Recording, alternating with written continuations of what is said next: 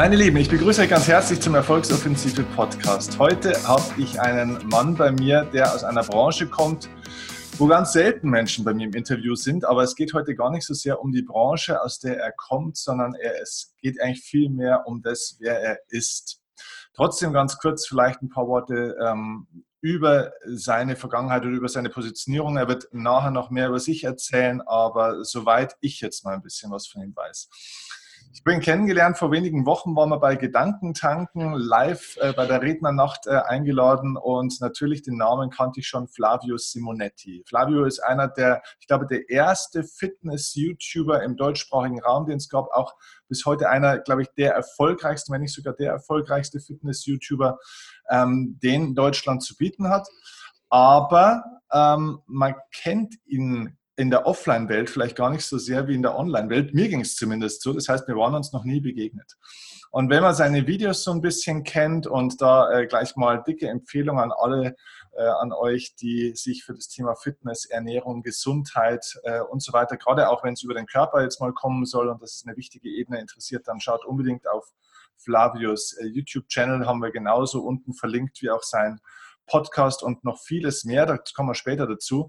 Ähm, wenn man ihn von seinen YouTube-Videos kennt, dann kennt man einen sehr energetischen, vielleicht auch tendenziell extrovertiert wirkenden Menschen. Und wir haben uns ähm, in der Vorbereitung von Gedankentanken kennengelernt. Und das war total interessant, weil ich habe eine ganz eine andere Art von äh, Mensch nochmal kennengelernt. Einen ganz ruhigen, mir sehr nahen, von der Art her sehr nahen, eher tendenziell nachdenklichen, introvertierten, gefühlsbetonten, sensiblen, hatte ich auch den Eindruck, Menschen. Und das hat total auch äh, resoniert in mir. Wir haben uns auch total gut unterhalten und ich hatte sofort das Gefühl, der ist was für diesen Erfolgsoffensive Podcast. Deswegen erst einmal bin ich mega happy, dass du dir die Zeit nimmst und da bist. Und heute möchte ich ein bisschen auf dein Leben und auf deinen unternehmerischen Werdegang schauen, weil deine Story ist eigentlich ähm, eine Traumstory für, glaube ich, viele Jugendliche auch, die sagen, Mensch, ich würde gerne mit Fitness oder mit YouTube oder was auch immer mein Geld verdienen. Und vielleicht schauen wir mal ein bisschen dahinter, was da alles dazugehört. Also erstmal herzlich willkommen. Ja, schön, dass ich da sein darf. Vielen Dank. Ja, ähm, magst du uns mal ganz kurz einführen für alle, für die wenigen, die jetzt vielleicht äh, noch nicht von dir gehört haben oder von dir wissen, wie kam deine Reise zustande? Wie war dieser Einstieg und vielleicht auch, wo stehst du jetzt heute mit deinem Unternehmen und als Unternehmer erstmal auch?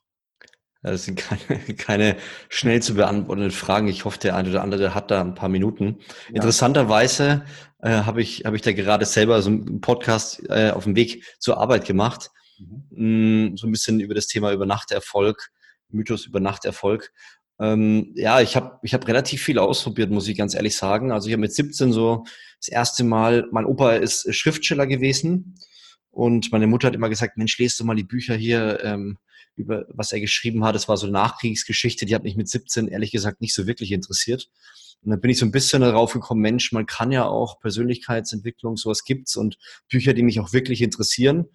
Und da bin ich so ein bisschen reingeschlittert, habe dann Hunger bekommen, hm, weil mich keiner haben wollte, was auszuprobieren. Ich wollte damals einfach eine Ausbildung haben, habe Hauptschule gemacht, habe nichts bekommen, habe gedacht, gut, Plan B ist Aldi Süd, die nehme ich bestimmt, die wollten mich auch nicht haben. Und dann ganz viel ausprobiert, so Messebau, Fensterbau, Pizza ausgefahren, geputzt, MLM, so Network Marketing, Sportwetten, Roulette, ähm, was habe ich da noch alles aufgezählt?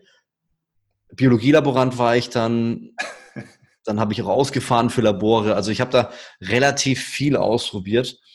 Und, ähm, und nicht mal dann war ich irgendwann. Bitte? Nicht mal das Roulette hat geklappt.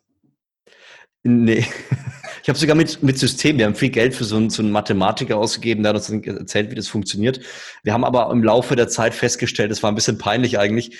Wir sind da immer mit meinem WG-Kollegen, mussten wir immer 50, 60 Kilometer fahren und haben dann immer ein Euro auf die Zahlen, also wir haben so Transversalen gespielt, das sind so Zahlenfolgen. Mhm. Und wir haben, wir haben vorher so viele Mafia-Filme angeschaut und wir haben gedacht, wenn die jetzt zu krass abräumen, das sind ja überall Kameras, die hauen uns auf die Finger und wir kommen da irgendwo äh, in, in so einen Nebenraum rein. Aber wir haben dann irgendwann verstanden, dass, dass äh, wenn wir das, wenn wir das sozusagen die Verlustserie mitnehmen wollen, dann bräuchten wir so viel Geld, das hatten wir gar nicht. Dann haben wir gesagt, das ist eigentlich totaler Quatsch. Die lachen uns ja aus dafür, dass wir jedes Mal ein Euro auf die Zahlen stecken.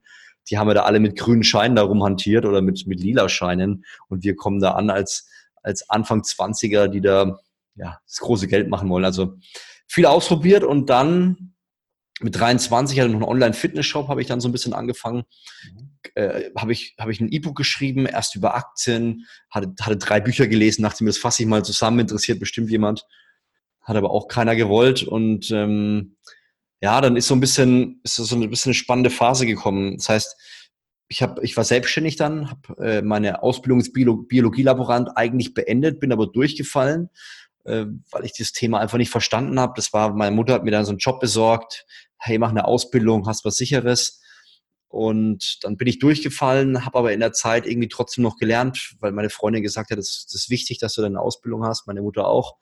Und äh, dann habe ich ja parallel mit Messebau angefangen, war der Einzige, der, der kein Alkoholiker war. Das war echt auch ein interessantes Erlebnis. Der Einzige, der nicht im Knast war. Äh, also da merkt man mal, was es ausmacht, in einem Umfeld zu sein mit Leuten, die ganz anders ticken. Nach ein paar Wochen fängst du auch an, Bier zu trinken mittags, was du eigentlich nie machen würdest. Ja. Mhm. Und dann ist die Firma aber insolvent gegangen. Ich hatte kein Geld mehr auf dem Konto und dann hat sich alles so zugespitzt. Dann hatte ich noch einen schweren Autounfall, äh, frontal gegen Baum und dann war so wirklich der Nullpunkt. Ich habe dann so meine Gottesbegegnung gehabt und habe danach äh, so, so, so einen Gedankenimpuls gehabt, Mensch, du machst ja schon so lange Fitness, schon seit, ich habe mit 13 angefangen, red doch mal über dieses Thema. Da gibt es doch bestimmt ganz viele Leute, die haben das gleiche Problem. Ich war damals so ein, so ein Hautständer, 56 Kilo, 1,77 groß. Dann habe ich ein E-Book geschrieben, ging runter wie Öl, hat sich nicht sofort verkauft, aber mit, mit viel Testen und Ausprobieren habe ich dann meine ersten Sales gemacht. Dann hat mich Google AdWords rausgehauen, weil die gesagt haben, wir wollen keine, keine Seiten, die irgendwas versprechen. Und dann standest du wieder da, ne? Hast ein E-Book gehabt, gab nichts Großes außer AdWords, es gab kein Facebook, dann hat mir ein Kollege, ein Mentor damals gesagt, Mensch, probier doch mal YouTube aus. In Amerika geht es ab wie Sau. Ich habe mir parallel so einen kleinen E-Mail-Newsletter aufgebaut und dann habe ich all meinen Mut zusammengenommen. Ich hatte eine riesen Angst und habe dieses Video hochgeladen. Und es war jetzt vor kurzem zehnjähriges Jubiläum. Und das ging dann, hatte nach ein paar Tagen 20.000 Aufrufe. Und dann dachte ich mir, krass, das schauen echt Menschen. Das, was ich da erzähle, das glaube ich ja gar nicht. Und dann habe ich das einfach fortgesetzt, habe dann den Mut gehabt, einfach weiter zu reden. Ich hatte immer Angst, dass irgendeiner hm, oder dass Leute mich dann kritisieren, der hat gar keine Ahnung, wie kann der sowas erzählen, aber der Shitstorm war niedrig und dann habe ich einfach durchgezogen. Und das war so mein Start in äh, Fitness YouTube vor zehn Jahren. Krass, Wahnsinn. Also das, äh, ja. ich habe dich davor gefragt, äh, du bist jetzt äh, 34, fast 35, äh, aber das, was du da, sage ich mal, alleine im Beruflichen in der Entwicklung ja schon durchgemacht hast, das reicht ja auch für 70, 80 Jahre mindestens. Wahnsinn. Ähm, ja. Also es gäbe viele Themen, wo wir jetzt draufgehen könnten, aber auf einen Punkt will ich jetzt speziell, der hat jetzt am meisten bei mir ähm, äh, einen Denkprozess ausgelöst. Du sagst, du hattest dann, also im Endeffekt war das Leben erstmal ein ständiges Ausprobieren und Chaos und du hattest, du warst wahrscheinlich einer von denen ganz klassisch, die überhaupt gar keinen Plan hatten, eigentlich, wo sie so richtig hinwollen. Ja. Alles Mögliche ausprobiert, viel Scheiß auch gemacht, ähm, aber sehr aktiv, sehr aktiv ja. und ähm, auch kein Problem mit dem, dass Dinge dann auch mal nicht funktioniert haben. Also das ist anscheinend richtig. was, ähm, ist dir das in die Wiege gelegt worden oder, oder wie, wie war das für dich, wenn, wenn dann wieder was nicht funktioniert hat? War das dann irgendwann dann schon auch so, dass du sagst, na gut, das wird wahrscheinlich auch nicht probieren, aber das haben wir noch nicht probiert, also machen wir es jetzt noch? Oder? Ja, also das Spannende ist, meine Mutter ist Künstlerin, akademische Malerin und jeder, der eine Künstlerin im Freundeskreis hat oder eine akademische Malerin als Mutter oder im, nah verwandt, der weiß, dass es, dass es leider eine brotlose Kunst ist. Das heißt, du malst wochenlang, machst eine Vernissage, Leute kommen, schauen sich's an und am Schluss bleibt gar nichts hängen. Ja. Und meine Mutter, muss ich ganz ehrlich sagen, ist irgendwie eine Überlebenskämpferin, die schafft es dann trotzdem, hat es damals geschafft, so das Brot nach Hause zu bringen. Mein Vater ähm, ist krank geworden und dann hat sie das immer irgendwie geschafft und wahrscheinlich hat es bei mir irgendwie abgefärbt. Also ich war immer hoch motiviert und was die Leute draußen gesagt haben, habe ich gleich für bare Münze genommen, habe es ausprobiert, bin gescheitert war frustriert, aber das war so ein bisschen wie beim Training, muss ich ehrlich sagen. Ich habe ja mit 13 angefangen, Äh, und es hat sich Jahre nichts getan. Ich war immer noch so dünn, bin aber trotzdem ins Fitnessstudio oder habe trotzdem trainiert und habe dieses Ding nicht aufgegeben. Ich weiß nicht warum. Also vielleicht habe ich nicht die nötige Intelligenz, um zu sagen, Mensch, jetzt hast du es so lange ausprobiert und es hat nicht geklappt. Mhm. Jetzt musst du es doch eigentlich sein lassen. Ne? Ich habe es einfach weitergemacht und irgendwann kamen dann die Erfolge in einer viel zu langen Zeit. Also viel zu lange gebraucht, aber ja, das war mhm. so mein Weg. Okay, und dann kommt, äh, also du probierst tausend Dinge aus, ähm, bist wahrscheinlich auch, wenn du da äh, fleißig und neugierig bist, trotzdem teilweise, schätze ich jetzt mal, chaotisch trotzdem im Leben teilweise unterwegs. Er machst viele Dinge, ja. wo du heute sagst, na, äh, liebe Kinder, das sollte man vielleicht nicht probieren. Ja. Ähm, so, und dann kommt dieser Moment, das hast du so nebenbei erwähnt, so dann kommt dieser Autounfall. Ja. Du sagst, du hattest jetzt eine Gottesbegegnung oder, oder wie auch immer du das jetzt bezeichnet hast. Also das heißt, das war, du hast es auch Nullpunkt genannt. Genau. Ähm, jetzt äh, vielleicht zur, zur Erklärung. Hm, denkst du, dass dieser, dass dieser Nullpunkt im Leben ähm, notwendig war, um deinen Weg zu finden? Oder hättest du das auch anders finden können? Also braucht man irgendwann, wenn man so durchs Leben steuert, sage ich mal, und so viel probiert, braucht man irgendwann so einen heftigen Einschlag, sage ich jetzt mal, oder würde das auch theoretisch anders gehen? Das ist eine spannende Frage. Also bei mir war es so, ich bin, ich bin christlich erzogen worden und äh, habe dann irgendwann so im Teenie-Alter gesagt, ich habe da irgendwie kein Interesse mehr dran. Das war für mich irgendwie so freiheitsentraubend, hätte ich jetzt vielleicht gesagt, so, ich werde dem entzogen, was eigentlich spannend in der Welt ist oder wird mhm. mir verboten. Mhm. Und ähm, dann habe ich im Endeffekt so mein eigenes Ding probiert, so würde ich sagen, von 17 bis 23, 24, so alles ausprobiert, was geht. Und ja, also das war jetzt nur auf dem finanziellen Basis. Ne? Ich habe ja auf der persönlichen Basis, habe ich ja dann Dating-Seminare besucht und habe versucht, auf der, auf, der, auf der Straße Frauen aufzureißen. Und ich habe eigentlich, ich habe eigentlich alles probiert, um, um so dieses, in Anführungszeichen, Glück mir herbeizuholen. Ja. Aber es ist so ein bisschen aus den Finger geglitten. Also egal, was ich gemacht habe, es hat, es hat nichts funktioniert. Also es war, es war alles irgendwie, ähm, ja, erfolglos. Und dieser Nullpunkt, also ich habe dann ich weiß nicht, was mich geritten hat. Ich glaube, ich hatte diese innerliche Leere. Ich war dann zu Hause. Messebau lief, lief gegen die Wand. Ich hatte kaum noch Geld auf dem Konto. Es waren vielleicht so 50 Euro, glaube ich. Nee, 500 waren es, 500, sorry. Und dann bin ich, bin ich zu Hause, habe nichts zu tun unter der Woche und denke mir so, Mensch, ich muss raus, ich drehe hier durch. Und dann hatte ich diesen Moment so, ich weiß nicht, ob das jemand kennt, du hast das Gefühl, du hast ein Engelchen und Teufelchen auf deiner Seite und das Teufelchen sagt so, ey, geh raus, du musst jetzt was erleben. Ja, ich komme aus Würzburg, da lebt man unter der Woche abends nichts. Ja, das ist tote Hose. Und, und das Engelchen sagt so, nee, bleib zu Hause. Ich glaube, das ist besser, wenn, wenn, du, wenn du jetzt nicht rausgehst. Und dann dachte ich mir, ich muss jetzt was erleben. Bin raus, bin dann natürlich durch, abends um halb zwölf war das, glaube ich, elf, halb zwölf, durch eine leere Stadt gefahren und stehe dann an, einem, an, in der Nähe vom Bahnhof an der roten Ampel und links neben mir kommen so zwei Jugendliche mit so einem dicken Auto. Und ich hatte ein bisschen PS und schau rüber und in dem Moment äh, habe ich den Blick erkannt, Ampel rot, wir warten, bis es grün ist und dann ab geht die Post. Ne? Mhm. Nach ein paar hundert Metern war ich schon auf 160, mitten in der Stadt, nachts. Und dann kam, dann schaue ich auf den Tacho und denke mir, wow, das ist viel zu heftig, viel zu schnelle Geschwindigkeit. Gehe auf die Bremse, dann kommt schon die erste leichte Kurve und danach kam Kreisverkehr. Und die erste leichte Kurve habe ich genommen mit einer viel zu hohen Geschwindigkeit.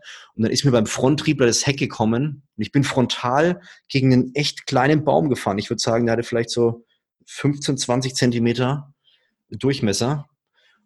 Der hat mich aber fast das Leben gekostet. Also wäre ich da seitlich aufgekommen, wäre ich tot gewesen. Ich bin frontal, frontal dagegen geknallt und ähm, Freunde sind dann irgendwann vorbeigefahren um halb eins oder so. Den war anscheinend auch langweilig. Und die haben mein Nummernschild erkannt und dachten, ich wäre tot. Ja, also das war wirklich, ich bin ausgestiegen, hatte nur äh, vom Gurt so, eine gelbe, so einen gelben Abdruck, habe den Airbag noch gerochen, aber ich hatte nichts. Ja, ich hatte echt nichts. Dann haben die Krankenwagen gerufen. Ich gesagt, nee, ich brauche keinen. Ich wusste, ich bin privat versichert, habe mich gerade ja selbstständig gemacht. Ich hatte kein Geld, um da irgendwie einen Krankenwagen zu bezahlen. Und dann musste ich im Nachhinein mit den 500 Euro, die ich übrig hatte, die Feuerwehr und, und den ADAC bezahlen. Ich war kein Mitglied. Ne? Und dann haben die mir da die letzten Kröten rausgezogen. Und das war wirklich mein Nullpunkt. Ich bin dann nach Hause. Ähm, und dann dieser Schockmoment, das kann man, ich glaube, das kann nur einer verstehen, der selber mal so einen Schockmoment hatte. Mhm. Du gehst nach Hause, denkst, was war denn jetzt gerade los? Und dann bin ich, bin ich in mein Zimmer rein, bin auf die Knie und bin zusammengebrochen. Und da habe ich dann mein, habe ich gesagt so, boah, also ich war, ich war lange gläubig, aber ich, ich merke, ich kann nicht ohne Gott, weil ich merke so eine innerliche Leere in mir und die, die hört nicht auf. Und dann habe ich gesagt, so hier, ich gebe dir mein ganzes Leben, ich habe keine Ahnung, was ich machen soll. Ich habe so lange, so lange probiert und versucht. Ich kam mir so ein bisschen vor wie, wie der verlorene Sohn der Bibel. Ich weiß nicht, ob du die Geschichte kennst. Der geht weg und lebt sein Leben und kommt dann nach Hause, hat nichts mehr. Mhm. Und ähm, dann war erstmal nichts, also nur dieses Gebet. Aber binnen Wochen hat sich mein ganzes Leben gefügt und das war für mich dieser wichtige Gott-Moment. Also einerseits hat sich, habe ich diese Geschäftsidee gehabt, über Leute zu sprechen, die die Muskeln aufbauen wollen. Das habe ich sieben Jahre zuvor nicht. Also habe ich nur Sachen gemacht, wo, wo ich hinterhergerannt bin. Dann habe ich ähm, meine, meine Frau, meine jetzige Frau kennengelernt. Das ist jetzt mittlerweile, sind wir seit sieben Jahren verheiratet, seit über zehn Jahren zusammen, haben zwei Kinder. Und wir haben uns ähm, ein Freund von mir, der, der war Pastor in unserer Kirche. Und der hat mich angerufen und hat gesagt, Flavio, ähm, hast du Lust auf eine Jugendfreizeit? Habe ich gemeint, Lust hätte ich schon, aber ich habe kein Geld. Und dann hat er gesagt, ja, wir haben da so eine Möglichkeit, wenn du da jetzt kochst in der Küche, sparst du dir die Hälfte und dann kannst du da mitgehen. Und dann habe ich überlegt, hm, ja, okay, das kriege ich irgendwie hin. Und dann äh, bin ich dann in die Küche und habe da meine Frau kennengelernt, ja, in der Küche, weil sie auch kein Geld hatte in dem Moment. Und das hat sich, es waren vier, drei, vier Monate, also das Finanzielle hat sich, hat sich gefügt, ähm, die Beziehung hat sich gefügt und alles, wonach ich gesucht habe, hat sich irgendwie, ähm, hat sich gefügt, ohne dass ich dazu was gemacht habe. Vorher musste ich rennen und mich bewegen und verrückt werden. Mhm. Und es war danach einfach so, da kamen die Ideen, es kamen die Situationen, die, die das alles gemacht haben. Und deswegen sage ich, ähm, war das für mich dieser, dieser Nullpunkt, den ich, glaube ich, ohne Gott nicht hingekriegt hätte. Äh, äh, diese, diese Lebensphase vor diesem Nullpunkt, ähm, hast du heute eine Erklärung dafür, wo du sagst, ja, deswegen konnte das auch nicht funktionieren? Warst du, du warst auf der Suche, und, äh, aber wonach warst du denn auf der Suche? Wie würdest du das heute bewerten? Ich war auf der Suche nach, nach Erfolg, Geld, Ansehen. Mhm. Und ich glaube, das konnte ich erst und ich hatte eine, eine tiefe innerliche, innerliche Leere und ich glaube, die hätte ich nicht selber füllen können. Ich glaube, es gibt was in, in der Seele, ähm, die versucht man zu füllen, jeder auf seine eigene Art und Weise. Ich sage jetzt mal, die Anfang 20er ein bisschen primitiver, indem sie vielleicht auf Status, auf große Autos, auf, auf Luxus und, und Ansehen achten. Frauen vielleicht eher auf Schönheit. Etwas älter sagt man eher die Familie und die Gesundheit. Aber ich glaube, dass man sich überall so ein Stück weit einen Götzen bindet und äh, versucht, diesen Götzen zu leben. Ja. Also ich, ich versuche, mich nur noch um die Gesundheit zu kümmern und alles ist Gesundheit. Und man findet aber trotzdem keine innerliche, keine innerliche Ruhe, egal was man macht. Und ich habe gemerkt, durch, durch, dieses, durch dieses Gebet, das jeder beten kann, so ein ganz einfaches Gebet, habe ich gemerkt, ich habe meine, meine Seelenfrieden irgendwie gefunden. Und wenn ich merke, ich, ich komme wieder in diese Phase rein, wo ich, wo ich innere Leere habe, und auf der Suche bin, dann reicht mir einfach wieder der Kontakt zu Gott, wieder hingehen zu dem Schöpfer und, und dann merke ich, dann bin ich irgendwie wieder geerdet. Dann brauche ich all dieses andere nicht mehr. Weißt du, was ich meine? Hm. Hm. Okay. Ähm, ist, es eine Form von, ist es eine Form von Führung? Also hat dir, hat dir auch ein bisschen die Führung gefehlt äh, oder, oder die Orientierung? Oder also wonach suchst du denn nach diesem Nullpunkt im Leben? Also, oder sagst du, ich suche noch gar nichts mehr, ich werde geführt. Äh, wie ist es dann auch? Weil du bist ja danach trotzdem, sage ich mal, äh, fleißig und auch erfolgsorientiert, ja und nicht nur erfolgsorientiert, sondern auch noch extrem erfolgreich und das in einer ja, ja. ja scheinbar sehr also ich sage das jetzt mal so frech, oberflächlichen, körperbetonten ja. Welt, wobei es dir ja. ja gar nicht nur um das oberflächliche äh, Bild nach außen geht, weil es geht ja scheinbar doch wieder um das Schöne, ne? gute Muckis, gut aussehen und so weiter. Ich weiß, dass es dir um ganz was anderes geht, da kannst du gerne auch mal drauf eingehen dann. Ja. Ähm, was ist der Unterschied in der Suche danach? Also natürlich ist es nicht so, dass, dass dieser Nullpunkt kam und danach war alles nur noch Happy Life. Ich glaube auch, und es ist ähm, das, was ich auch immer wieder merke, es ist immer wieder, das ist Zurückkommen. Es ist ja immer noch eine Welt, ich lebe immer in einer Welt, die die, die auch auf der Suche ist. Und ich merke, ich lasse mich da immer noch mit reinziehen. Ja? Immer wieder merke ich, ah, aber jetzt hätte ich wieder Bock auf das und das und das. Dann hole ich mir das oder lebe danach und merke, irgendwie fühle ich mich wieder leer. Das heißt, wenn ich, wenn ich meiner Seele äh, zu viel Raum gebe von den, von den Dingen, die die Welt von, von mir fordert, dann merke ich, dann äh, strebe ich danach und habe das Gefühl, wenn ich da hinkomme, bin ich glücklich. Aber ich merke, wenn ich das habe, dann fühle ich wieder diese Leere, die ich damals hatte. Und ich merke, dass, dass dieses Streben, ähm, immer näher zu Gott zu kommen, mich, mich ausfüllt. Also all dieses Verlangen, das ich irgendwo suche, brauche ich eigentlich gar nicht, weil ich weiß, dass, ähm, dass ich meinen Papa da habe, der, der mich nimmt, wie ich bin, egal ob ich jetzt erfolgreich bin oder nicht. Und ich glaube, das ist heutzutage etwas, wo viele suchen nach diesem, ähm, wenn ich was bin oder wenn ich was ausstrahle, was cool ist, dann, dann bin ich akzeptiert, dann bin ich geliebt. Und auch ich muss immer wieder schauen, dass ich nicht auf diese, auf diese Sachen reinfall, weil ich glaube, man macht sich von externen Faktoren abhängig.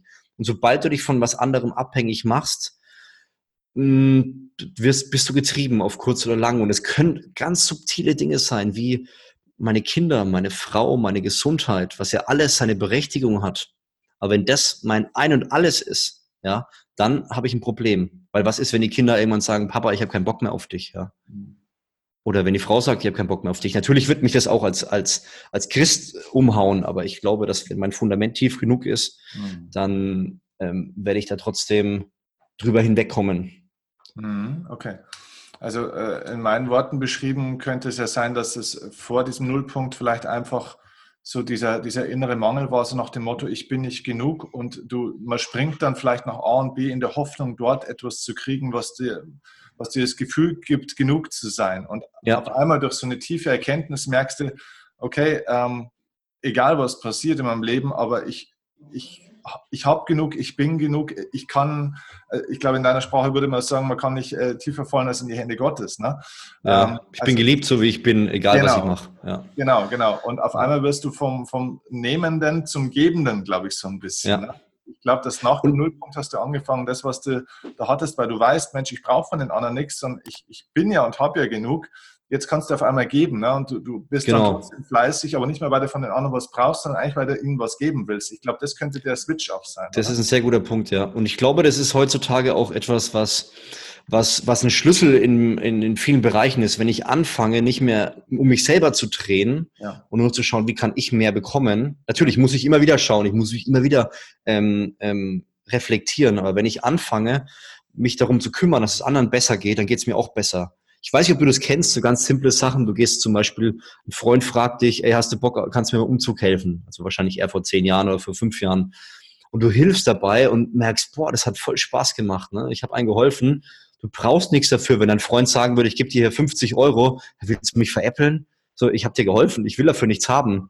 Und ich glaube, wenn man das versteht, dass man, dass man gerne gibt und das aus vollem Herzen, das ist ja dieses, es gibt ja drei Arten von Liebe. Es gibt ja diese Agape, Phileo und Eros. Ja, Eros ist die, ist die sexuelle Liebe. Mhm. Agape ist die, ähm, äh, Phileo ist die, ist die freundschaftliche Liebe, so zwischen Mann und Frau. So, wenn, wenn, wenn du mich liebst, dann liebe ich dich auch. Mhm. Und Agape ist die göttliche Liebe. Das heißt, ich kann geben, ohne etwas zu empfangen. Aber das ist, das kann ich nicht, das kann ich erarbeiten. Ja, entweder habe ich Kontakt zu Gott, dann kann ich diese göttliche Liebe abgeben, oder ich habe sie nicht, dann, dann wird schwierig. Und das ist ja das, was große Persönlichkeiten wie Mandela beispielsweise auszeichnet, der, der gesagt hat, ähm, im Notfall sterbe ich, aber Hauptsache, ähm, ich diene, ich diene den Menschen um mich rum.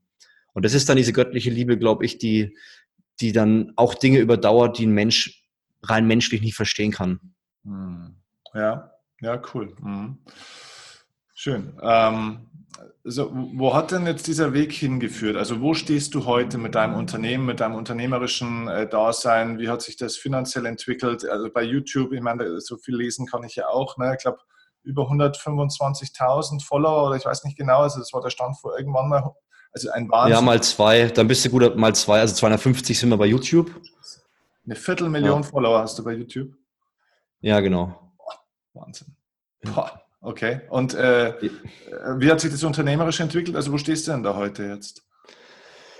Äh, ja, wir haben ein Team von, wie viel sind wir, glaube ich, fünf, sechs mit mir, sechs, glaube ich, sechs Personen insgesamt.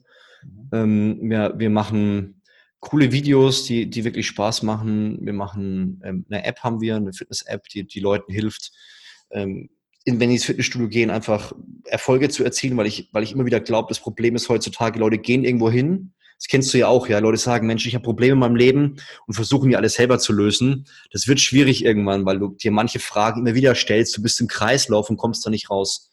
Da haben wir eine App entwickelt, wir machen Fitnessbekleidung. Also im Endeffekt das, was, was, wir, was ich selber Lust habe, ähm, zu machen und zu entwickeln, das darf ich jetzt den ganzen Tag machen. Und mhm das Coole ist, finde ich, als, als Unternehmer, das kennst du ja auch, und, und auch YouTube und Podcast, du, du bist so extrem im Wachstum. Ja, wir waren ja bei Gedankentanken.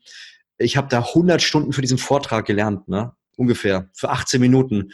Und dann bin ich von der Bühne und denke mir, boah, Flavio, du hast noch so viel Luft nach oben. Ne? Also du, du hättest jetzt nochmal 1000 Stunden üben können, dann hättest du nochmal noch mal viel krasser abgerissen. Und das liebe ich als Unternehmer, dass man eigentlich im ständigen, es macht nicht immer Spaß, das kennst du ja auch, ne, weil du, weil du eigentlich überall merkst, du könntest besser werden, ob jetzt bei Mitarbeiterführung, ob jetzt bei den Finanzen, ob jetzt ähm, im Wachstum der Firma. Du kannst eigentlich, es gibt überall ständige Optimierung. Aber man wächst extrem schnell. Und wenn ich mir überlege, wo ich vor, vor zehn Jahren stand, kann einer gerne mal meine Videos anschauen oder vor, vor fünf Jahren oder vor einem Jahr oder vor einer Woche, denke mir, boah, ich habe noch so viel Luft nach oben. Und äh, das, das finde ich als Unternehmer einer der spannendsten Dinge, dass man immer wieder an seinen Grenzen arbeitet und schauen muss, dass man sozusagen die Verantwortung ähm, auf sich werfen muss, um mehr Erfolg für die anderen rauszuarbeiten. Mhm.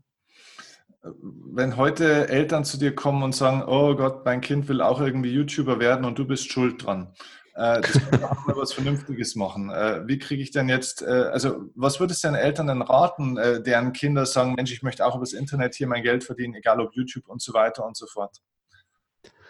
Also grundsätzlich ist es, ist es glaube ich, für die, für die Person, für das Kind ein extremer Charakterbooster, weil man, man wächst extrem schnell. Ich kann mich erinnern, die ganzen Kritiker, die mir unter die Videos geschrieben haben, die haben natürlich gedacht, die wollen mich brechen, aber die haben mich eigentlich noch stärker gemacht, weil ich mit jedem Kommentar, das hat natürlich in mir gearbeitet und oh, ich, ich glaube, dass, dass, dass es natürlich erstmal für die Eltern schwierig ist und kommt natürlich auch auf das Genre an, ne? also je nachdem, was jetzt die, die Person machen will, aber ich glaube, für ein Kind ist es, ist es zum Beispiel nebenbei ein super Einstieg, um einfach charakterlich zu wachsen. Ja, du mhm. kriegst Interaktion mit Leuten, die hauen dir total ins Gesicht, die sagen alles, was du, was du nicht weißt, äh, was Schwächen von dir sind und drüber hinaus. Und das, das lässt einen so stark reifen. Es gibt Phasen, da liegst du da oder denkst ja, Mist, ey, bin ich echt so ein Loser. Ja, solche, solche Gedanken habe ich auch manchmal. Aber im Großen und Ganzen denke ich mir, wow, das macht einfach Spaß, wieder zu merken, wo kann ich in welchem Bereich wachsen. Also ich würde den Eltern sagen, lass das Kind erstmal machen. Mhm, okay.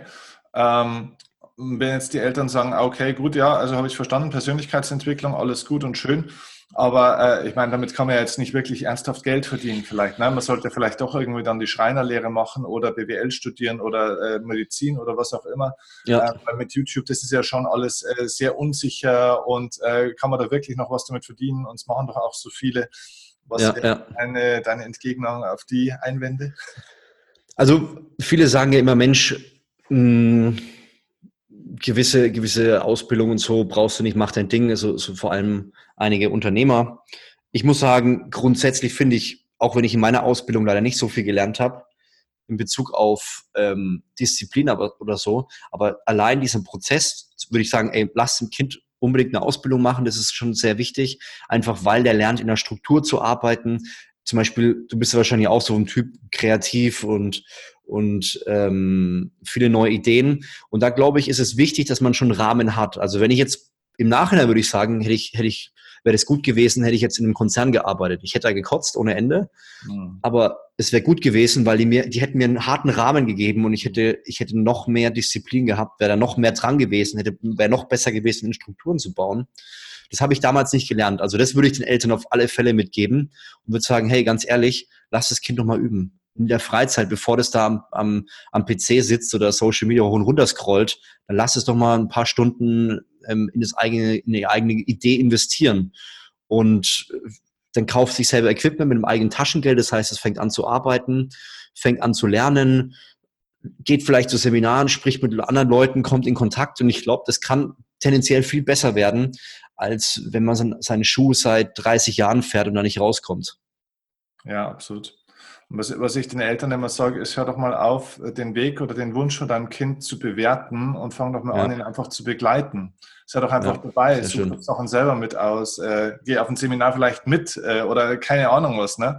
Wenn es uncool ist, dann, aber egal, aber unterstütz das Kind und äh, wenn du nämlich dabei bist beim Rennen, dann kannst du nämlich auch viel mehr ähm, vielleicht vor der falschen Abbiegung irgendwie mal ja ähm, bewahren, als wenn du von oben herab äh, den, den Richter spielst. Das ist sehr gut, ja. Finde ich sehr gut. Was sagst du den Jugendlichen? Wir haben auch viele junge Hörer natürlich auch. Was ja. sagst du denn denen, äh, die sagen, Mensch, ich möchte auch gerne übers Internet mein Geld verdienen? Das ist ja cool, ich habe aber keine Muskeln.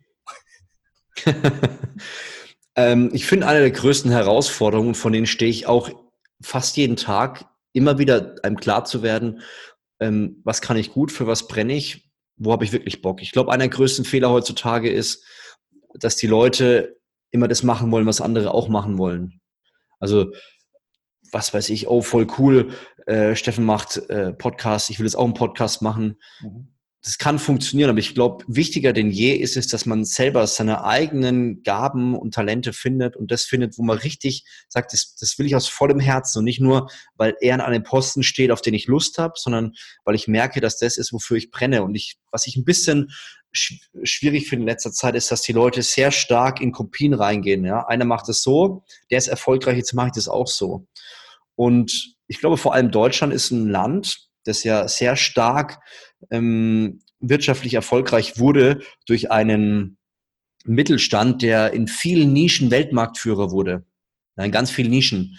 Und ich glaube, wenn wir anfangen, nicht nur immer, der macht es so, ich mache das genauso, sondern anzufangen, unsere Kreativität zu nutzen mhm. und das zu machen, worauf wir Bock haben und neue Dinge zu erfinden.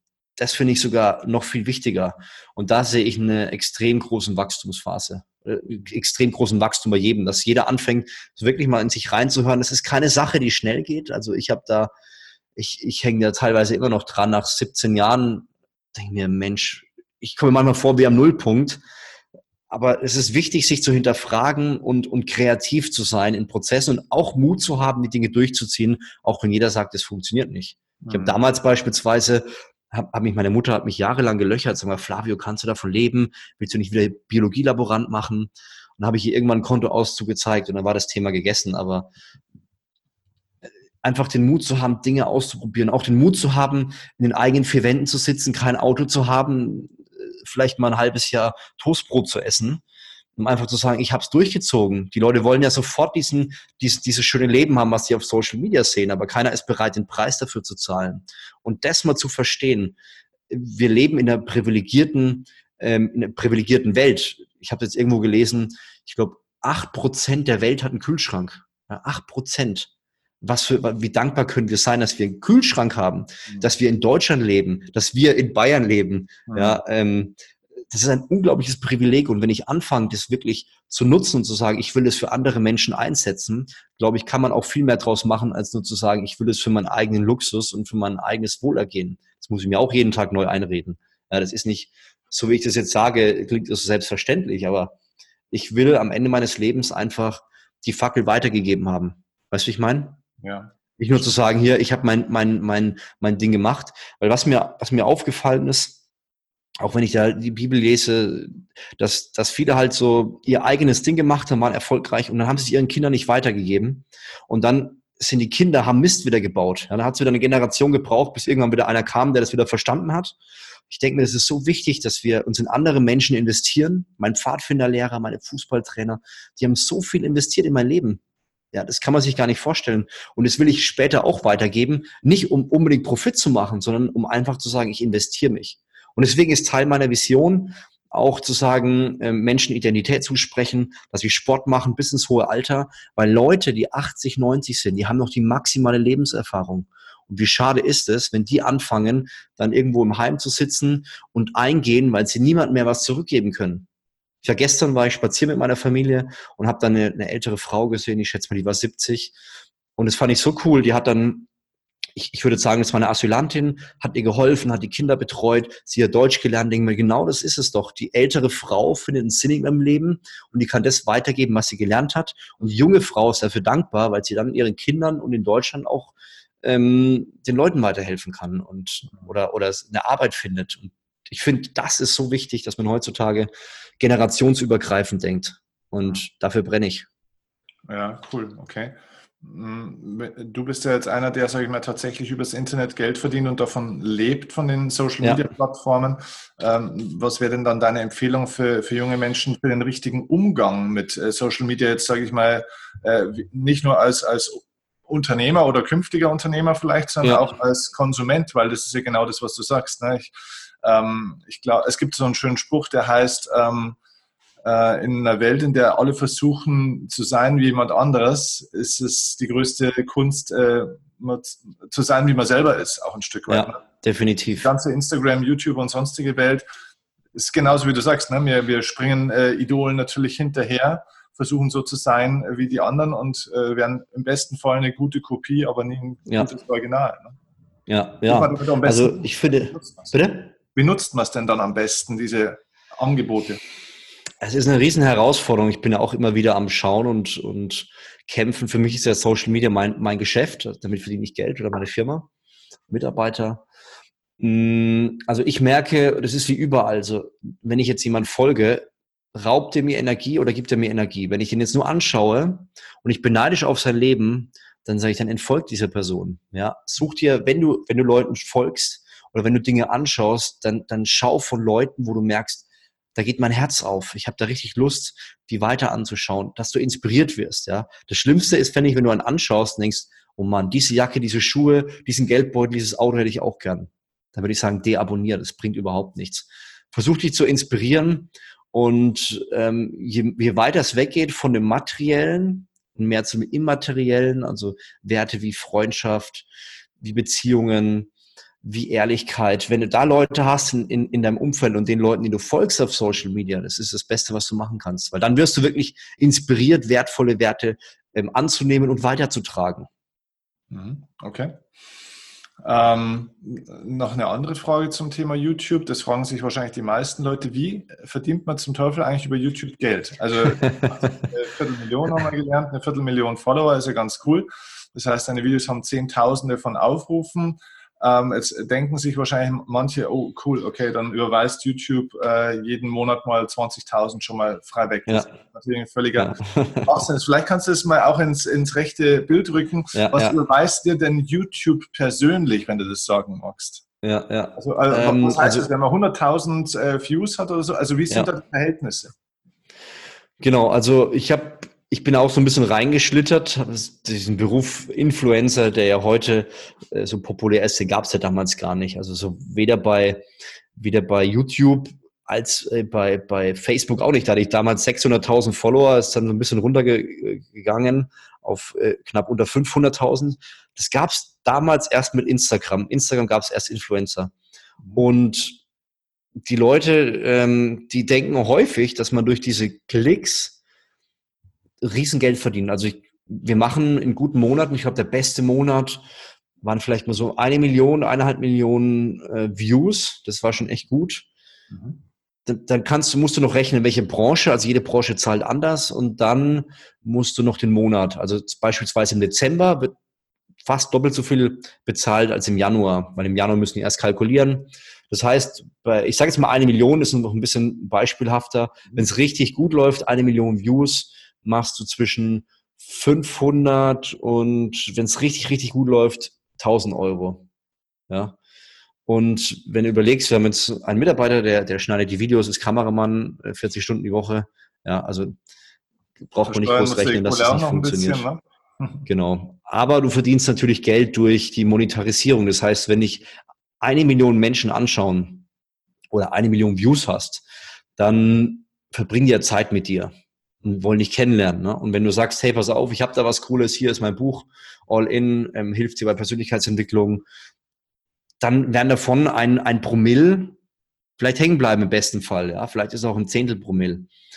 Und so kannst du am Schluss Geld verdienen. Das ist dann die ganze Kunst dabei. Das ist natürlich bei einem, der komplett von vorne startet, extrem schwierig, weil wenn er 100 Views hat, dann wird er die ersten ein, zwei Jahre erstmal nur investieren müssen. Zeit, Geld und so weiter, bevor der da was verdient. Aber so funktioniert das. Also du, du hast eine Reichweite und die monetarisierst du auf deine Art und Weise. Manche machen ja Placements, so sagen, hey, pass auf, kauf, kauf dieses Eiweißpulver hier. Das ist die Monetarisierungsart von, von Social Media. Okay, also das heißt, äh, Message an alle Leute, die im Internet Geld verdienen wollen, ist, du brauchst einen Produktkanal, es reicht nicht nur bekannt zu sein, du musst halt auch ein bisschen was können und was wissen danach. So ist es. cool. So ist es. Ähm, dein Thema ist ja eigentlich grundsätzlich ursprünglich mal diese ganze körperliche äh, Geschichte. Das heißt, äh, ja. wie baut man Muskeln auf, wie wird man äh, fitter und so weiter und so fort in Wahrheit, glaube ich, ging es dir aber eigentlich auch auf deinem eigenen Weg, weil du hast ja schon gesagt, du warst ja früher eher so ein, in Bayern sagt man Hämpftling, ne? also dünner, unmuskulöser Typ. Aber eigentlich ja. ging ja um, um was Inneres, sage ich jetzt mal. Und du hast, glaube ich, den Körper benutzt, um auch eine innere Stärke wahrscheinlich zu bekommen, oder? Ähm, Richtig. Ähm, wie, wie, würdest du sagen, ist heute dein, dein thematischer Schwerpunkt? Also welche Themen kann man bei dir lernen? Was deckst du jetzt mittlerweile dadurch alles ab?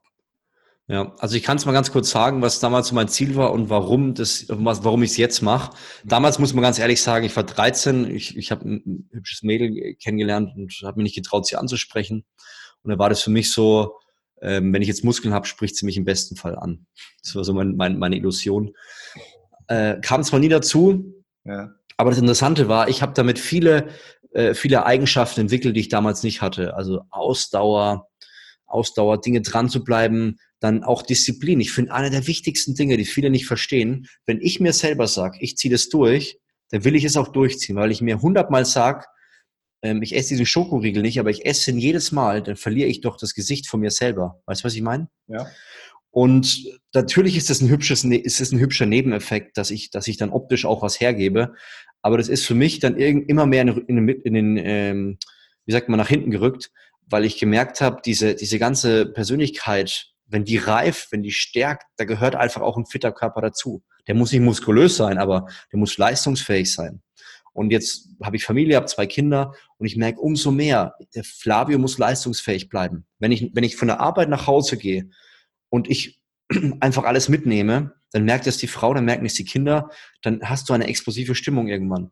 Und so muss ich schauen, dass ich leistungsfähig bleibe. Das heißt, nach der Arbeit geht es ins Fitnessstudio, ich bin ausgeglichen, Kinder sind dadurch ausgeglichen, Frau ist ausgeglichen und ich fühle mich einfach gut. Ich, ich habe mehr Power. Gut, ich schaue dann irgendwann auch gut aus. Das ist aber ein Nebeneffekt und ich finde, es ist einfach schön, sich in seiner in der Haut wohlzufühlen und leistungsfähig zu sein. Das mal so als, als Randinformation. Mhm. Ähm, aktuell machen wir, haben wir viele Experimente gemacht. Das fand ich ein sehr interessantes Thema auf YouTube wo man einfach Leute in gewisse Thesen aufstellt und sagt, hier ist denn Milch ungesund oder ist denn Fleischkonsum ungesund, das Ganze mit, mit Blutwerten nochmal untermauert. Und aktuell sind wir dabei, ja, mich ein bisschen bei der körperlichen Entwicklung zu begleiten. Und am Ende, also im Januar, werden wir nochmal eine Challenge machen, wo Leute, wir werden eine große Anzahl Leute nehmen und die mit denen gemeinsam dann abnehmen und den Leuten zeigen, dass es eigentlich gar nicht so schwer ist. Das ist so aktuell, was auf YouTube abgeht. Cool, okay. Ja, das heißt, körperliche äh, oder muskulöse Bildung sozusagen ist immer Charakterbildung, Persönlichkeitsbildung, auch seelische Bildung ein Stück weit. Also man kann das gar nicht so trennen, weil die Leute immer ja. sagen, ja gut, äh, warum immer nur der Körper? Es ist nie ja. immer nur der Körper. Ne? Es, es, hängt immer alles miteinander zusammen wie in so einem Spinnennetz ein Stück weit. So ist es. Ja. Ähm, was waren im Rückblick jetzt, du hast ja jetzt schon eine gewisse unternehmerische Karriere ja auch hinter dir, also zumindest schon mal ein Jahrzehnt, das ist schon mal einiges äh, von, ja. von deinem Alter. Ähm, was waren so die ein, zwei oder drei größten Fehler, die du gemacht hast jetzt im Nachgang gesagt? Also mal kurz ja. zusammengefasst, mehr oder weniger. also ein, ein ganz großer war, falsche Rückschlüsse zu ziehen. Ich habe 2015 habe ich ein Seminar gemacht, das hieß Naturgewalt. Mhm. Und mh, mm, das, das hat eigentlich total Spaß gemacht. Aber es war erstens total kostenintensiv. Mhm. War halt das erste Seminar, wir mussten das alle, alles erstmal rausfinden. Ähm, dann beim zweiten Mal habe ich dann gesagt, okay, das refinanziere ich einfach durch ein hochwertigeres Produkt oder teureres Produkt. Äh, das hat dann, hat dann leider nicht funktioniert. Ich hatte einen Top-Speaker äh, heutzutage, hatte ich auf einem Seminar. Und der hat so gut verkauft, dass ich dann auch das Gefühl hatte, also es hat sich erstens nicht refinanziert und zweitens hatte ich das Gefühl, die Leute ähm, mögen mich nicht, weil, weil die Leute von mir nicht gekauft haben und nur von ihm. Und da habe ich falsche Rückschlüsse gezogen und dadurch habe ich diese Naturgewaltseminare beendet. Und es war eigentlich totaler Mist, dass man so kurzfristig gedacht hat. Also ich habe zwei Seminare dann gemacht, habe dann gesagt, okay, es war ein Riesenaufwand, hat sich nicht gelohnt, damit kann ich keine Firma bezahlen, lasse ich sein. Mhm. Statt zu sagen, hey, wie kriegen wir das einfach schlanker hin? Und dadurch habe ich viel Potenzial, das, das mir richtig Spaß gemacht hat, äh, in den Wind geschossen. Und das kann ich jedem nur empfehlen, dass ihr nicht zu schnell Rückschlüsse zieht und aber auch andere Leute in eurem Umfeld habt, gute Ratgeber, die damit gemeinsam mal Rückschlüsse ziehen. Die sagen, hey, pass auf, klar, es waren 80 Leute, du hast jetzt keinen Plus gemacht, aber ist doch gar nicht so wichtig. Du hast eine mega Erfahrung gesammelt, du hast gut performt auf der Bühne, du siehst, was, was an Luft noch oben ist, gab bessere Speaker, aber hey, bleib einfach dran, es wird schon laufen. Das ist ein ganz wichtiger Punkt, den ich einfach verpennt habe. Also ausdauernd dranbleiben und zweitens die richtigen Ratgeber ins Boot holen. Mhm. Ähm, dritten, ja, das war drittens. Äh, ja gut, drittens, ja, ich überlege. Drittens ist die Kreativität. Ich glaube, wenn die stirbt, dann stirbt irgendwann auch das Unternehmen. Also nicht schauen, dass du ständig kopierst. Eine gewisse Kopie ist immer da und auch ein, ein iPhone oder, oder jede große ähm, Entwicklung wurde irgendwoher mal kopiert, aus anderen Branchen meistens. Mhm. Aber umso wichtiger ist es, dass man, dass man trotzdem kreativ bleibt. Dass man vielleicht mal eine andere Stadt fährt. Mir hat es auch geholfen, mit dir zu sprechen, mal in Köln zu sein, mhm. mal nach Hause zu fahren. Ich kriege neue Eindrücke. Quatsch mit Stefan Friedrich, lerne den Alexander Müller nochmal kennen und man quatscht einfach, hat wieder neue Ideen, neue Impulse. Das ist ganz wichtig, dass man, dass man überhaupt nicht einschläft und sein Business immer wieder neu erfindet. Das ist einer der schwierigsten Dinge, was Madonna oder Justin Timberlake schafft, dass die sich immer wieder neu erfinden. Das mhm. wirkt nach außen so, ja, ist ja klar, die müssen ja mal wieder was Neues machen. Aber das ist einer der, der schwierigsten und kompliziertesten Dinge, dass die Leute nicht sagen, den kenne ich schon, der langweilt mich, weil ich weiß, wie er tickt, sondern immer wieder zu sagen, ich erfinde mich jetzt neu unter einer anderen Perspektive und deswegen bin ich für Leute auch wieder interessant. Also das sind so die drei Punkte, die ich weitergeben kann. Ja, okay. Äh, du hast gesagt, die, die, die guten Ratgeber, wie würdest du sagen, äh, wie erkennt man oder wie kann man unterscheiden zwischen guten und schlechten Ratgebern? das, das ist einer der schwierigsten Dinge überhaupt. Ich bin immer noch dabei zu lernen. Ja. Also tendenziell würde ich sagen, wenn du, wenn du Leute hast, die, die sich in dem Markt auskennen, beziehungsweise schon Erfahrung gemacht haben mit anderen, mhm. zum Beispiel im Bekleidungsmarkt, ähm, haben wir dann haben wir einfach rumgefragt, hatten dann am Anfang einen, einen Zwischenhändler, der wo die Person, die mir die empfohlen hat, keine Ahnung hatte, wie gut er ist. Und dann hat man natürlich Riesenprobleme. Jetzt lernen wir daraus, sagen, okay, wir brauchen bessere Zwischenhändler. Wer, wer kauft denn schon bei denen? Wer hat gute Erfahrungen mit denen? Und wie kann man das teilen? Das heißt, du brauchst eigentlich Leute, die im gleichen Genre sind und dir Leute empfehlen, die sie selber schon getestet haben. Mhm. Das ist sehr, sehr wichtig. Und nicht nur Leute fragen, erkennst du einen, der beispielsweise Facebook-Werbung macht? Ja, das heißt ja immer noch nicht, dass der gut ist. Ja. Deswegen immer Leute fragen, hast du Erfahrung gemacht mit der Person? In welchem Genre? Und ist der wirklich gut? Und wie lange hat es gebraucht? Also sowas, sowas äh, auf alle Fälle äh, sehr empfehlenswert. Ja, also immer auf den Proof of Concept gehen praktisch, ja. Definitiv. Ich habe da noch einen ergänzenden Tipp auch dazu. Äh, mein bester Tipp, um gute Ratgeber zu finden, ähm, ist immer, such dir Leute, mit, äh, von denen du dir Rat holst, die nichts von dir brauchen oder von dir wollen.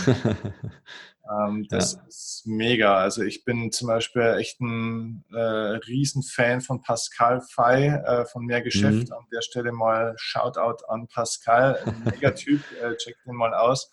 Ähm, das ist ein Mann, der braucht mich einfach nicht. Ja? Der braucht nichts von mir. Das ist dem scheißegal, ob ich dem mal ein Geld überweisen würde oder nicht. Äh, oder ob ich mit dem zusammenarbeite oder nicht. Oder ob ich jetzt Werbung mache für ihn oder nicht. Ist dem vollkommen egal. Ähm, ja. Der freut sich jetzt natürlich vielleicht äh, auf einer menschlichen Ebene, aber es ist ihm vollkommen egal.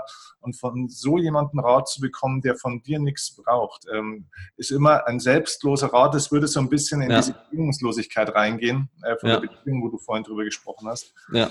Ähm, der macht es aus sich selbst heraus, weil er was zu geben hat und nicht, weil er was von mir will. Ja. Ähm, ein guter Hinweis. Stimmt, sehr guter Rat. Ähm, für die, für die Zukunft, wo es ja auch jetzt hingeht, sage ich mal, in der Welt. Ähm, es gibt immer so ein paar Erfolgsfaktoren, die waren in der Vergangenheit sehr, sehr wichtig. Und ich glaube, es gibt so vielleicht den einen oder anderen, der war in der Vergangenheit sehr wichtig, wird aber in der Zukunft vielleicht nicht mehr so wichtig sein, wie er vielleicht in der Vergangenheit war. Das heißt, das wäre die erste Frage. Was glaubst du, was gibt es vielleicht für einen Faktor, der vielleicht in der Vergangenheit sehr hoch eingeschätzt wurde, der in der Zukunft, den wir ein bisschen ähm, äh, niedriger bewerten sollten und welcher ja. der in der Vergangenheit vielleicht sehr unwichtig schien, wird in der Zukunft extrem wichtig werden? Ja, also Profit über alles war in der Vergangenheit sehr wichtig. Mhm. Es wird immer schwieriger, weil die, die ganze Kette nachvollziehbar ist und wenn man im Endeffekt schlechte Dinge macht, dann werden die auch irgendwann stärker rauskommen als früher. Früher konnte man ja, dann ist es mal eine Zeitung gekommen oder, oder im allerschlimmsten Fall mal ein Fernseher, da war es aber schon sehr weit und heute weißt du nicht mehr, wie äh, viral eine Sache gehen kann, wenn du da irgendwie missgebaut hast. Dann das Thema Nachhaltigkeit war früher natürlich auch gar nicht wichtig. Bin ja. ich auch aktuell am Lernen, fällt mir auch ein bisschen schwer, das Thema komplett zu begreifen, weil ja Nachhaltigkeit und ähm, und trotzdem Profit zu machen nicht immer einfach ist. Das heißt, du musst nachhaltig sein, musst aber trotzdem schauen, dass die Leute es bei dem, bei dem höheren Preis dann auch kaufen. Also ich glaube, Nachhaltigkeit wurde lange total unterschätzt und jetzt ähm, sind viele Firmen am struggeln, wo sie merken, das haben die ein bisschen verpennt, versuchen hinterherzukommen. Also das sind so, glaube ich, die zwei Kernelemente, die man sich deutlich anschauen muss. Also es geht mehr um den Menschen, mhm. äh, mehr um den Menschen als um den Profit, auch bei Mitarbeiterschaft. Früher war das so, äh, man konnte sich die Leute raussuchen, jetzt, jetzt äh, ist man froh, wenn einer kommt. Ja? Also es ist auch eine ganz andere, eine ganz andere Phase.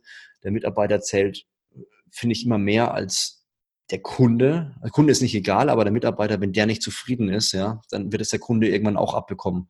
Deswegen kümmere dich um den Mitarbeiter. Das ist eigentlich ja, auch ein also, Paradigmenwechsel, ne? weil früher hieß ja, Kunde ist König, äh, heute musst ja. du sagen, ja, okay, kann König sein, aber Mitarbeiter muss Kaiser sein, wenn dann. Ne? ja. ja, definitiv. Und äh, wenn der Mitarbeiter, ich hatte es mal erlebt, ähm, ein Beispiel, wie heißt dieses Hotel in Nürnberg? Gibt es ein mega gutes Hotel? Wie heißt das nochmal? Ähm, weißt du, was ich meine? Schindlerhof. Ja. Genau. Und mhm. Da hat mir ein Kollege erzählt, dass er in einem schlechten Hotel war und hat gesagt, ähm, der wollte irgendwie einen Kaffee haben und er hat die da rumgemacht und wollte die Leute nicht bedienen. Hat er gesagt, das war eine schlechte Mitarbeiterin, die wurde eingestellt, warum auch immer. Hat gemeint, danach, das, weil es häufiger vorkam, ist der von diesem Hotel weg, hat gemeint, mit Folgeaufträgen waren es mehrere hunderttausend Euro, das gekostet hat. Da war ich beim Schindlerhof, ähm, musste da irgendein Papier kopieren und habe gesagt, sag mal, ähm, wo soll ich denn da hingehen? Und dann hat die das, ist die gemeint, nehme ich Ihnen entgegen, helfe ich Ihnen, hat es kopiert, kam wieder zurück, musste ich nichts zahlen. Und noch krasser, das muss man sich mal vorstellen. Freund von mir ist, ähm, war Speaker dort, hat, hat ein, nee, war erst Teilnehmer und dann hat er, hat er gemeint, im Sommer, wo kann er laufen? Dann haben die gesagt, ja, hier die Strecke, alles klar, dann ist er laufen gegangen. Dann kam er einige Jahre später wieder, hat dann ein Seminar gegeben und da haben die ihm ein Laufband ins Zimmer gestellt, weil die gesagt haben, ja, sie laufen ja gerne, wir haben draußen ja richtig warm. Und dann hat er gesagt, oh krass, dann hat er ein Laufband bekommen und danach hatte er, ähm, hat er gefragt, ob er irgendwie ein spezielles Getränk haben kann. Das hatten die gar nicht da, haben sich entschuldigt. Abends haben die das in, sein, in seine Bar rein und ins Restaurant, dass der überall seine Getränke hatte. Das muss man sich mal vorstellen. Ja. Das erzähle ich jetzt dir, du erzählst deine Community oder die kriegen das mit was das für ein Marketing-Effekt ist. Ne? Da sagen die Leute, ach, in Nürnberg, da wollte ich auch mal hin. Ach, da ist noch ein Platz frei in dem Hotel. Mal gucken, ob das auch so ist. Und schon hast du einen Multiplikator äh, im Gegensatz zu einer Firma, die, die immer weniger Gewinn macht, weil sie schlechte Mitarbeiter hat. Also das Absolut. sind Weltenunterschiede. Ja, ja, genau. An der Stelle Shoutout an Schindlerhof und Klaus Kopiol ist der, der Macher. Ja, Kopiol, genau. Äh, ja, der Kopf von dem Ganzen. Ja. Okay, ähm, zwei Abschlussfragen an dich. Erstens äh, natürlich, wo geht's hin bei dir? Also ähm, erstens mal, du, du bist ja auch immer breiter von deinen Themen so gefühlt. Ne? Also du hast äh, unabhängig davon, dürfen wir auch mal Werbung machen, ähm, du hast neben deinem coolen Channel und deinen äh, Produkten natürlich jetzt auch was richtig für, für den Kopf ausgebracht. Und zwar im Hintergrund sieht man es schon, dein Buch All. In. Ähm, ja. In dem Buch geht es ja äh, weniger um Fitness, sondern wirklich um, also wenn dann seelische Fitness, wenn man so will, oder ja. um Persönlichkeitsentwicklung. Erzähl mal. Ja, es ist im Endeffekt das, was ich erzählt habe. Die, die Vorgeschichte von meinem Leben wird da kurz erzählt und dann fasse ich zusammen, wo ich denke, wo man im Endeffekt Seelenfrieden findet, werden, werden wichtige, kritische Fragen gestellt, die einen auch hin und her rütteln. Und ähm, es ist ein sehr, sehr spannender Weg. Und ich glaube, den Leuten wird es gefallen, sich da die richtigen Fragen zu stellen und auf einem Weg reinzugehen, der wahrscheinlich auf dem ersten Schritt nicht offensichtlich ist. Mhm. Ja. Okay. Und wo geht die Reise da jetzt für dich hin? Also wo steht äh, Flavio Simonetti in 2030? Wenn ich das wüsste. Also ich muss ehrlich sagen, und ich habe mich mit dem Thema Ziele schon sehr früh beschäftigt, vor 17 Jahren würde ich sagen. Und mir fällt dieses Thema Ziele unfassbar schwer. Weil ich erstens wahrscheinlich ein sehr kreativer Kopf bin und wenn ich dann irgendwann, wenn ich immer das gleiche Brötchen backen muss, dann wird es mir irgendwann langweilig. Aber vor allem auch, weil keine Ahnung, wo was in der Zwischenzeit passiert. Also ich versuche aktuell, ich habe meine Vision, an der versuche ich mich ranzuhangeln und ähm, und auf mein auf mein Herz zu hören. So was was bewegt, bewegt sich da? Aber ich merke ich, das geht in die Richtung von der Vision oder geht es gerade komplett weg? Und wenn es komplett weggeht, sage ich sorry, dann ähm, wird es nichts. Also ich habe da keinen keinen mega krassen Plan. Ich schaue einfach, fühlt sich das gut an oder nicht. Und äh, weil ich hatte vorher immer diese ganzen Zielebücher und habe mich da versucht ranzuhangeln und war jedes Jahr nur frustriert. und gesagt, nee, ich gebe mein Bestes und ähm, wenn ich merke, es kristallisiert sich was raus, werde ich da weiter Gas geben. Zum Beispiel das Thema Familienväter ist für mich gerade brandheiß. Ich möchte mit meinem, mit meinem App, Coach Carter, möchte ich Familienväter helfen, dass sie mehr Ausgleich haben, mehr Power. Da möchte ich mehr hingehen und möchte schauen, ist da eine Resonanz? Wenn die kommt, sage ich, okay, lass uns da hingehen. Ich habe da richtig Bock drauf. Weil, wenn der Familienvater verbringt er aktuell nur 20 Minuten am Tag mit seinen Kindern. Ja? Ein Familienvater prägt seine Kinder. Und deswegen ist es wichtig, dass der auch mehr Zeit hat, dass der ausgeglichen ist. Und wie ich es vorhin gesagt habe, die nächste Generation im Blick zu haben. Und wenn das einer versteht und, und äh, umsetzt, dann kann er wellenartige, generationsübergreifende Veränderungen tätigen und das macht mega Spaß. Sehr cool, super, okay. Ähm, so, jetzt bist du 34, 35. Wenn wir jetzt den, äh, den 90-jährigen glücklichen Flavio irgendwann im Podcast-Interview haben, Was, und, und der könnte den, den heutigen äh, Flavio treffen. Was würde denn der 90-jährige Flavio dem heute 34-jährigen Flavio raten? Was denkst du? Also ich glaube, einer der Punkte bleibt, bleibt dir treu. Zieh deine Werte und Prinzipien durch, die sind richtig. Was ich nämlich immer wieder gemerkt habe, ich habe ich habe gute Werte und Prinzipien. Ab und zu wird man untreu diesen Werten und Prinzipien. Und dann ärgert man sich und sagt, Mensch, eigentlich habe ich das doch gewusst. Und ich glaube, wenn ich diesen Prinzipien in meinem Leben lang treu bleibe, dann wird alles in die richtige Richtung laufen. Und das, glaube ich, wäre einer der wichtigsten Dinge.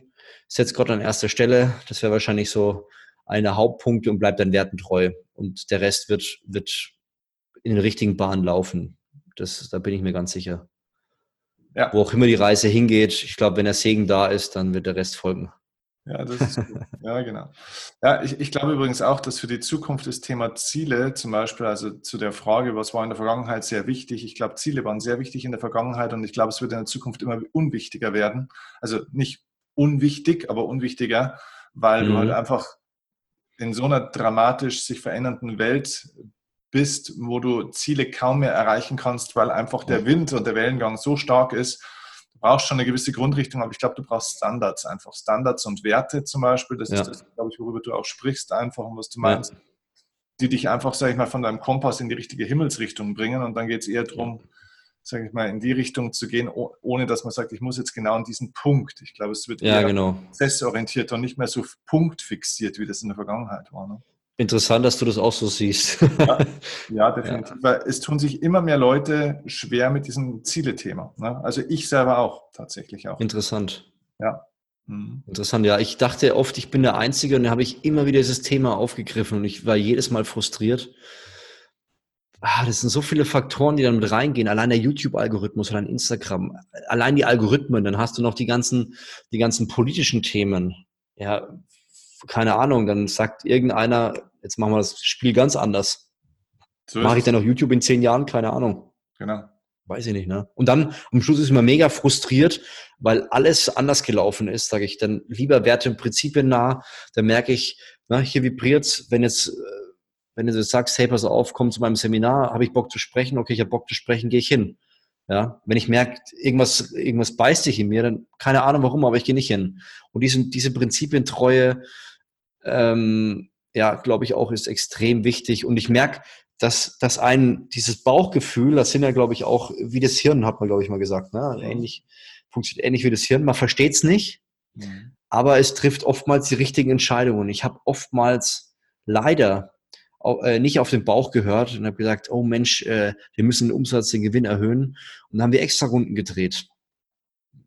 Der Bauch hat gewusst, was da passiert, aber das Hirn hat gemeint, ich muss. Ne? Und da, da bin ich immer noch am Lernen, immer ja. wieder. Früher war das auch immer so ein bisschen esoterisch mit dem Bauchgefühl. Ne? Heute wissen wir aus der Wissenschaft, dass es ein Bauchgehirn gibt tatsächlich. Ja. Das sogar mehr genau. äh, Rezeptoren teilweise hat als das wirkliche Gehirn da oben. Krass. Ja, ja, das ist unfassbar. Ja. Also, aber da ist man gerade noch am entwickeln, dass man wissenschaftlich das mal alles abbilden kann. Aber das ist ja. unfassbar. Ja. Also wir denken tatsächlich mehr mit dem Bauch, als wir so, als wir so denken. ja. Ja, cool. Also, äh, war äh, mega interessant. Äh, ich bin mal gespannt, was ich für eine Überschrift finden wird für dieses äh, Interview. da war so viel drin, das war so eine coole Reise ähm, durch so viele Themen. Mega gut. Also wenn ihr den Flavio genauso sympathisch äh, findet wie ich und von ihm lernen wollt, was ich absolut hundertprozentig empfehlen möchte an der Stelle, erstens natürlich nochmal die Empfehlung, sein Buch All In und natürlich, äh, da ihr ja äh, Podcast-Hörer jetzt seid und Podcasts liebt, er hat auch einen Podcast, der heißt Naturgewalt. Ähm, also auch da unbedingt mal äh, reinhören und am besten abonnieren und folgen. Und ich glaube, dann seid ihr auf der Ebene auch sehr, sehr gut für Körper, Geist und vor allem auch Seele auch mit aufgehoben. Finde ich cool. Dankeschön. Ja, du, ich sage vielen Dank für deine Zeit und hoffe, wir sehen uns dann bald irgendwo mal. Ja, hoffentlich. Ja, genau. Also, danke dir. Danke. Und ich weiß, bist bei mir Tag und Nacht, ganz egal wohin uns dieser Weg auch führt.